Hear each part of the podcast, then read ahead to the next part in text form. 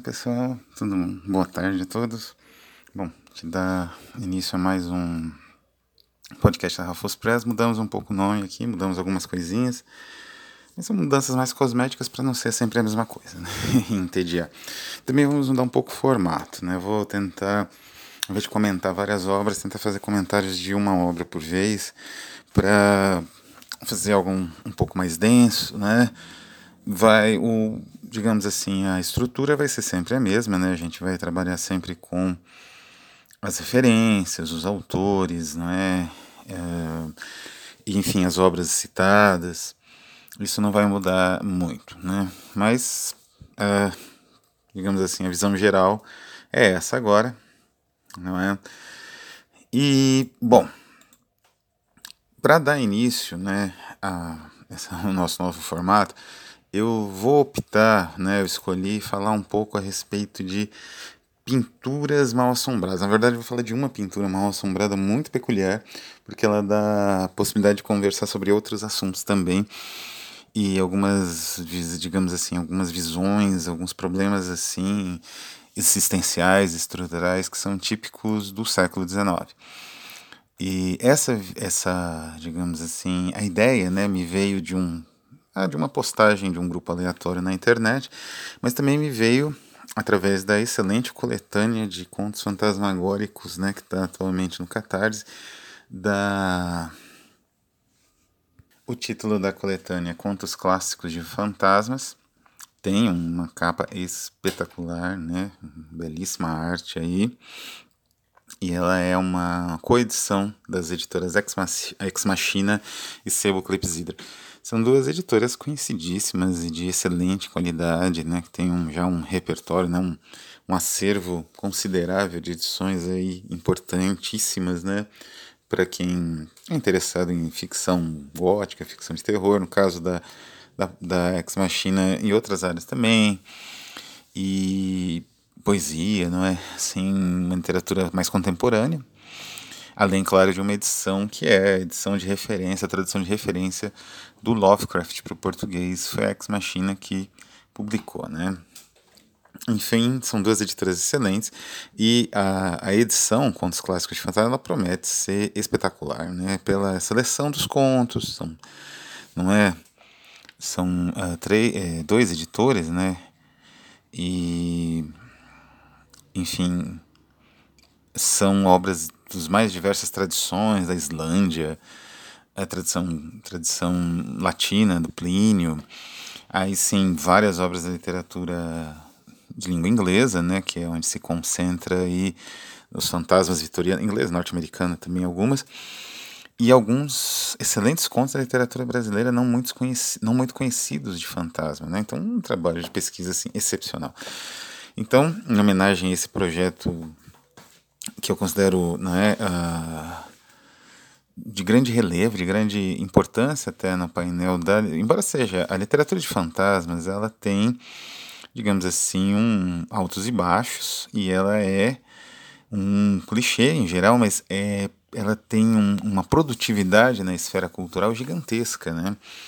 É, a nossa impossibilidade de lidar com a morte de uma maneira passiva ou excessivamente, digamos assim, conciliadora, a gente não consegue, né? A morte, a morte para nós é um choque assim tenebroso, que a gente precisa de um processo lento para se recuperar, principalmente parte de pessoas amadas. Né? Isso faz com que a literatura de fantasma persista ela sempre se atualize e mesmo contos antigos de autores aí como por exemplo o M.R. James né que é um grande autor de história de fantasmas eles ainda têm uma força uma sugestão gigantesca mesmo quando lidos hoje não é à toa que o M.R. James aliás aparece duas vezes aqui na coletânea do Sebo Clepsidra e da Ex Machina né? Mas então, em homenagem a essa, essa coletânea, que eu, eu é, recomendo, né, recomendo a leitura, recomendo a compra, né, o apoio ao projeto aí, que é um, uma obra alentadíssima, assim, são muitos contos, né? De muitas tradições diferentes, né? Uh, chega até o Esquina Feliz, do Henry James, né? Por um lado, que é um dos contos de fantasma mais, uh, assim, ambíguos já escritos, né? E, enfim, por conta né, desse trabalho bastante alentado e muito caprichado dessas duas editoras, eu tive a inspiração de fazer esse vídeo.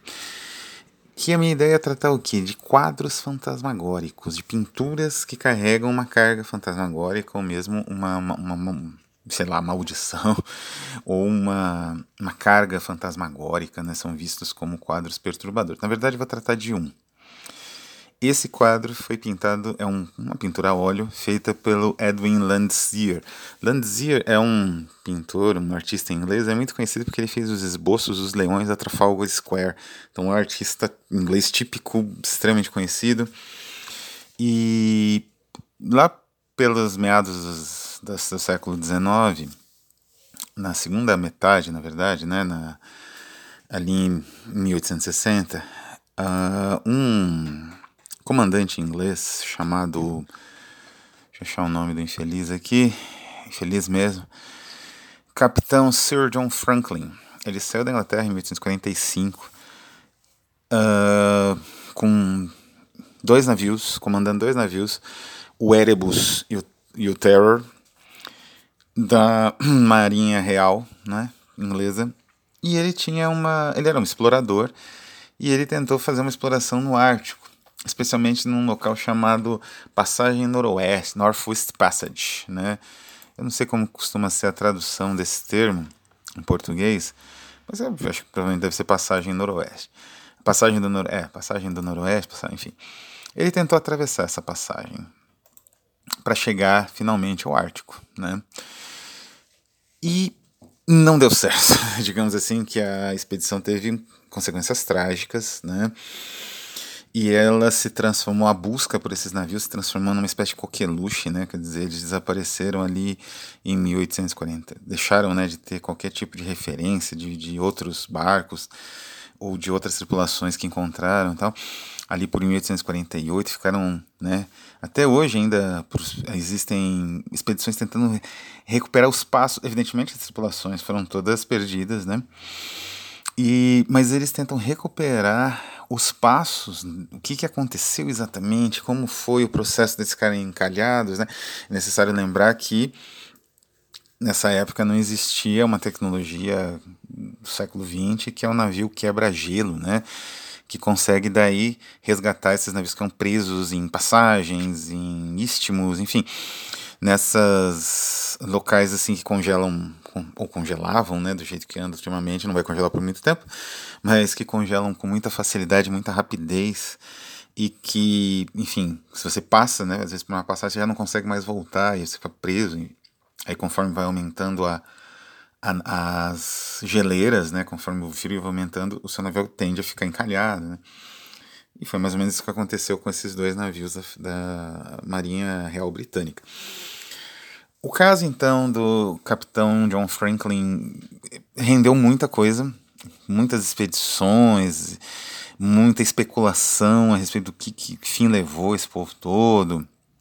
Era uma, uma tripulação gigantesca, né? Assim, muitos oficiais, eram dois navios cheios, né? Fazendo uma, uma viagem de exploração científica é, muito, digamos assim. Uh, concorrida, né? Que era justamente a descoberta do Polo Norte, nessa né? corrida para chegada lá, que estimulou tanta ficção do Paul. O próprio caso do, do, do John Franklin vai, vai, estimular, junto com o Paul, a imaginação na melhor adaptação da, da, na verdade, a melhor reimaginação fantástica de todo o acontecimento e um pouco dessa corrida né, em direção ao Polo Norte é uma obra do Jules Verne, chamado Voyage et Aventure du Capitaine Hatteras. Hatteras né? É, em inglês, na tradução que eu li, The, Adventures of Captain Hatteras. É uma obra interessantíssima, tem umas ilustrações lindas e trata exatamente disso, né? da viagem ao Polo Norte aí feita pelo por esse capitão Hatteras, né? o Hatteras, re, retraçando todos os passos da expedição Franklin, né? Bom, essa então essa expedição então gerou uma série de obras, como até o próprio Júlio Verne, né? A novela do Júlio Verne é de 1866, né, quer dizer, 20 anos mais ou menos, depois do desaparecimento do navio. Acontece que em 1864, mais ou menos na mesma época que o Júlio Verne trabalhava na novela dele, um pintor inglês, o Edwin Landseer, que eu falei, ele fez uma pintura a óleo inspirada no destino dessa expedição, que foi terrível. Essa pintura ela ganhou o título de Man Proposes, God Disposes. É, em português existe algo meio parecido, que é o homem propõe, Deus dispõe, né? seria a tradução literal. Existe um, um ditado semelhante. A ideia é que tudo que aquilo que o homem, a arrogância humana sempre é punida pela, digamos assim, fúria divina, como era o caso da Torre de Babel. Essa pintura, ela é, ela aparece aqui, é, ela, vamos dizer assim, ilustra o nosso vídeo, mas eu coloquei também um, o link no Wikimedia, né? Ela é espetacular. é, e tenebrosa ao mesmo tempo. Porque são, na verdade, é uma pintura que tem como. não tem bem um centro, ela tem um formato quase cinematográfico, né? Um formato assim de uma paisagem que você vai, os olhos vão acompanhando como um plano sequência. E nesse plano você tem dois animais do Ártico, dois ursos polares com as expressões absolutamente distorcidas, estilizadas. Não é, o urso polar não tem emoção nenhuma. Ele come o que aparece por lá, devora. Esses ursos eles têm as expressões distorcidas, quase demoníacas. Hum, é incrível o trabalho do Landseer, porque ele está tá trabalhando basicamente com variações de branco e sombreados bem suaves, né, com essas variações de, de tinta bem, de cores bem claras, porque trata-se de neve, né? Os únicos elementos que se destacam são tecidos que têm uma, digamos assim, uma textura muito curiosa, quase de carne humana. E esses tecidos vermelhos e mais escuros estão espalhados. Tem um mastro que divide a tela, né? Tem aí uma técnica que lembra um pouco Caspar David Friedrich, né? Você tem uma divisão na tela inteligente e tem uma costela humana nitidamente humana, branca num dos cantos, né? E um dos ursos se refestelando dessa costela.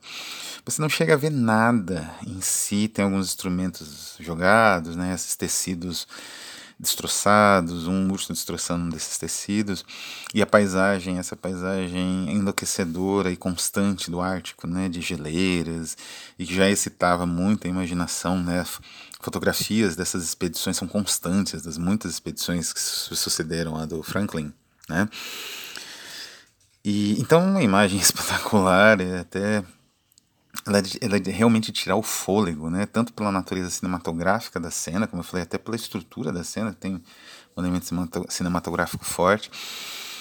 Não é antecipa, né? Várias perspectivas e narrativas de criação de quadros, hum, paisagens desoladas.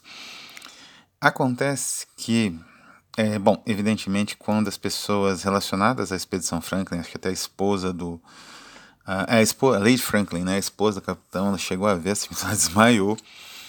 E era uma pintura tão pavorosa que muitos na época acharam que o Landseer tinha enlouquecido completamente, né? Quer dizer, é uma pintura que está mais para Goya do que para um pintor que vai decorar, vai é, elaborar os leões da Trafalgar Square.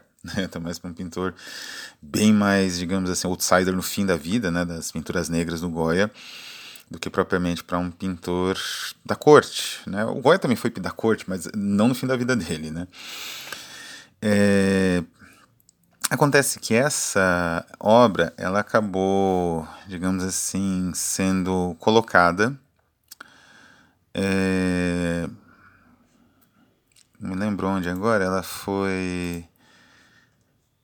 Ela acabou sendo colocada. O destino final dela acabou sendo um, um espaço.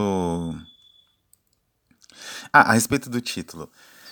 É, aparentemente, o homem propõe, Deus dispõe, vem de um, uma citação do, de uma obra a respeito de Cristo, a imitação de Cristo, né? Essa obra até estabelece esse conceito da imitatio de Cristo necessária para o cristão, né? Ele tem que buscar imitar o mais possível Cristo. Do Thomas A. Kempis tem essa citação em latim, né? Homo proponit, sed Deus disponit. E, enfim, essa obra, no fim das contas, ela foi colocada, se não me engano, em, um, em uma escola, né, em um, enfim, em um local assim, ela está até hoje, na University of London, na verdade, no Royal Holloway, quer dizer, ela teve um destino final ali na Universidade de Londres, e é nesse lugar que veio a lenda urbana e a lenda fantasmagórica, que torna a obra ainda mais fantasmagórica e perturbadora. A ideia é que desde mais ou menos uns 30, uns 50 anos atrás, essa obra era coberta com uma bandeira inglesa, né? quer dizer, aquela bandeira do Império, a, a Union Jack, né? a bandeira do, azul, né? que é aquela bandeira do Império da, da Grã-Bretanha. Por que exatamente? Acontece que, aparentemente, nos anos 70, um aluno que ficou olhando por muito tempo esse quadro cometeu suicídio. E desde então existe a ideia que contemplar por muito tempo a pintura do Landseer, né, Man Propose, God Disposes, provoca enlouquecimento em quem faz isso. É uma pintura então enlouquecedora, não é? a qualidade da pintura, a, a maneira extraordinária que o, o pintor conseguiu evocar esse universo, na verdade, evocar o destino tenebroso dessa expedição, né? Que é isso que essa pintura evoca, né? É, conseguiu fazer com que as pessoas, né, posteriores, bem posteriores ao momento que a pintura foi feita, elas ainda se sentissem tão perturbadas que fosse necessário, surgiu então essa lenda urbana que é necessário então cobrir o quadro com a Union Jack para evitar enlouquecimentos, problemas para fazer as provas da University of London ou suicídios, não é? Então essa história que poderia estar aí na coletânea do do da editora Clepsidra e da editora Ex Machina, que inspirou essa história, de certa maneira, ela é inspirada, né? É, é uma narrativa usual, o quadro Mal Assombrado, é um, é um tópico, né? Da, da literatura fantástica. E aparece, então, nessa, nessa pintura magnífica, né? Cuja crueldade faz com que as pessoas. A crueldade só, digamos assim, ela é levemente é, tangida, né? Como se fosse assim um instrumento musical que você tem que tocar com o máximo de leveza, é levemente tangida com essa é, arcada, né? Com essa coisa torácica que o urso devora, mas sem carne, não tem e, e o vermelho do sangue sugerido em pontos específicos onde seria ali os destroços do navio. Extraordinário, né? Porque o navio não tem uma vela, né? Vermelha, a vela seria branca.